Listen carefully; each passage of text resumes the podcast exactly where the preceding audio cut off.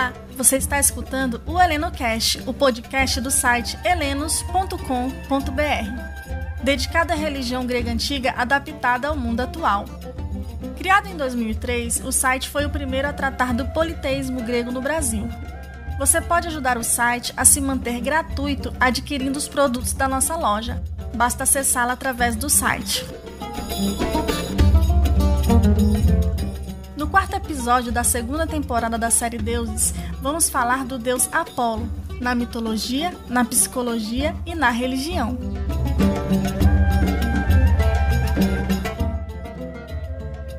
Heret Helenos. Apolo é o deus da música, da poesia, do arco e flecha, da profecia, dos oráculos, protetor dos meninos e dos rebanhos e regente tanto da doença quanto da cura. Ele é representado como um jovem bonito e sem barba, não muito musculoso, de cabelos longos e ondulados, normalmente amarrado atrás, com uma coroa ou ramo de louro, trazendo um arco e aljava de flechas, um corvo e uma lira. Apolo é irmão gêmeo de Ártemis, filhos de Zeus e Leto. A deusa Hera teria perseguido Leto pela terra enquanto ela procurava um lugar onde parir e foi Delos que acolheu para seu trabalho de parto, que durou nove dias e aconteceu embaixo de uma palmeira. Ártemis teria nascido no sexto dia do mês e teria assistido a mãe no nascimento de Apolo, que se deu no sétimo dia. Assim que nasceu, Apolo foi alimentado com ambrosia e néctar pela deusa Temis, e animado pediu logo uma lira e um arco e declarou que iria anunciar aos homens a vontade de Zeus. A ilha de Delos, em alegria, se cobriu de flores douradas. Segundo Higino, com quatro dias de vida, Apolo foi até o Monte Parnaso matar o dragão serpentino Piton. Tanto as pragas quanto as mortes repentinas dos humanos eram atribuídas aos efeitos das flechas de Apolo, mas também é dele a capacidade de livrar os humanos das pragas e doenças, seja propiciando ritos de purificação, seja através das orientações de seus oráculos. Disse que Apolo é o pai de Asclépio, o deus da medicina. Apolo recebeu seus poderes proféticos de Zeus, e todos os videntes e profetas da antiguidade possuíam alguma relação com Apolo. O único oráculo que tem uma relação diferente de posse é o de Delfos, em que alguns autores afirmam que antes ele era de Temis, outros de Piton, outros de Geia e Poseidon e outros dos Hiperbóreos, antes de ser assumido por Apolo.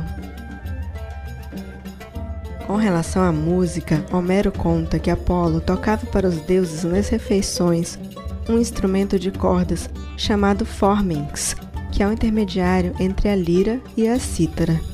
O forminx era em forma de lua crescente e mais leve que a cítara, com uma sonoridade mais suave também. Já a sua lira ele teria recebido de Hermes, feita no casco de uma tartaruga. Apolo também teria tido uma competição musical com o sátiro Márcias, que se achava um músico perfeito e tocava uma flauta ou um aulos, que é uma espécie de oboé duplo, instrumento o qual tinha sido abandonado por Atena por ela não gostar de ficar com as bochechas infladas. E Apolo ganhou de Márcias. Apolo é identificado como um deus solar, tendo apelidos como o Brilhante. Sua mãe, Leto, teria vindo da terra dos Hiperbóreos, uma nação próspera que fica além do ponto onde se ergue o vento norte, e onde todos são sacerdotes de Apolo e tocadores de lira.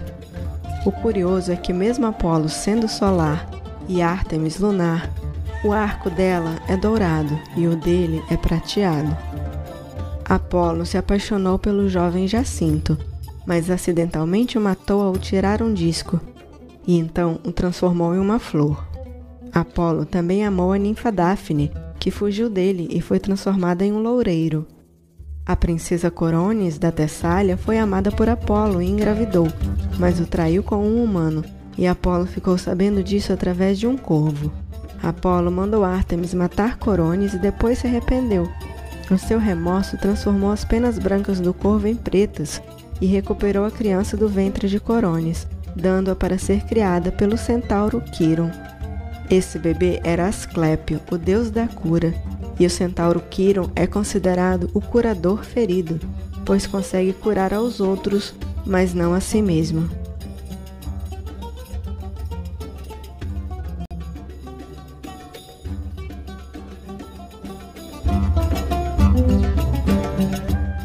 Relação à psicologia, Apolo normalmente aparece durante a juventude, com seu brilho e liderança, mas a liderança de Apolo é diferente da de Zeus.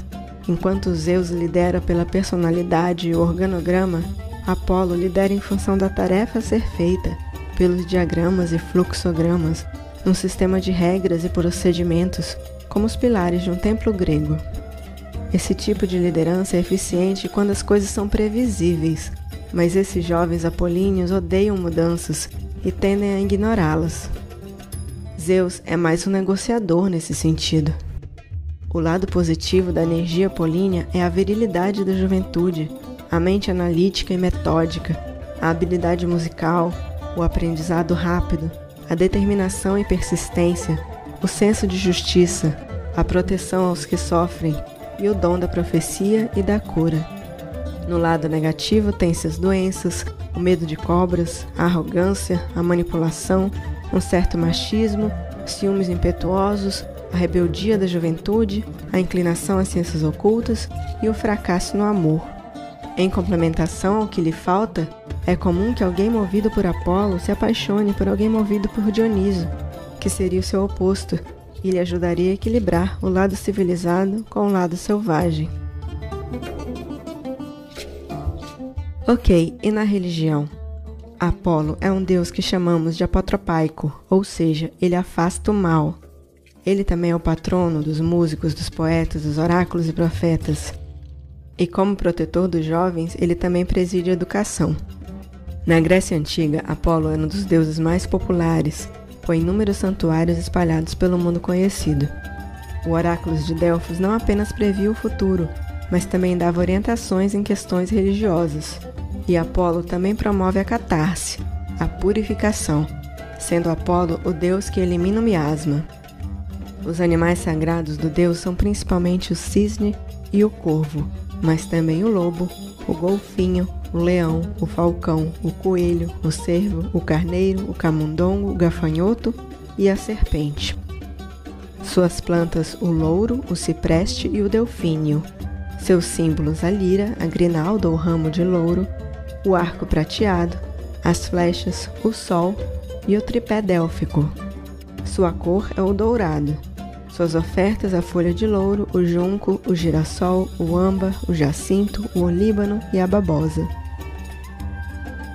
Seus festivais são todo dia 7 do mês helênico, além da boedrômia, delfinia, metaguetinia, jacintia, carneia, pianépsia, targuelia e os jogos píticos.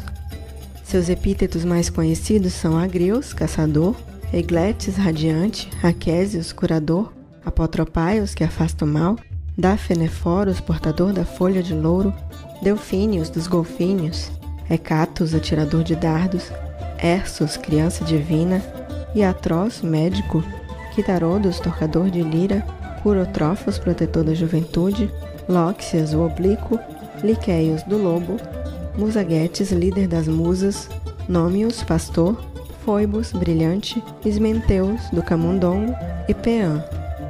De certa forma, o som da flauta pode ser associado ao silvo da serpente e à harmonia das esferas. Em um hino órfico, o sol recebe o título de Sirictes, o tocador de flauta, e Parmênides relata que a carruagem do sol em movimento produz um som. Quando Apolo mata Piton, ele assimila suas propriedades, seu filho Asclépio realizava as curas com a ajuda de serpentes e a interpretação de sonhos. Os sacerdotes iatromantes, que eram os oráculos curandeiros de Apolo, eram mestres e atingiram um estado de consciência que os fazia viajar a longas distâncias.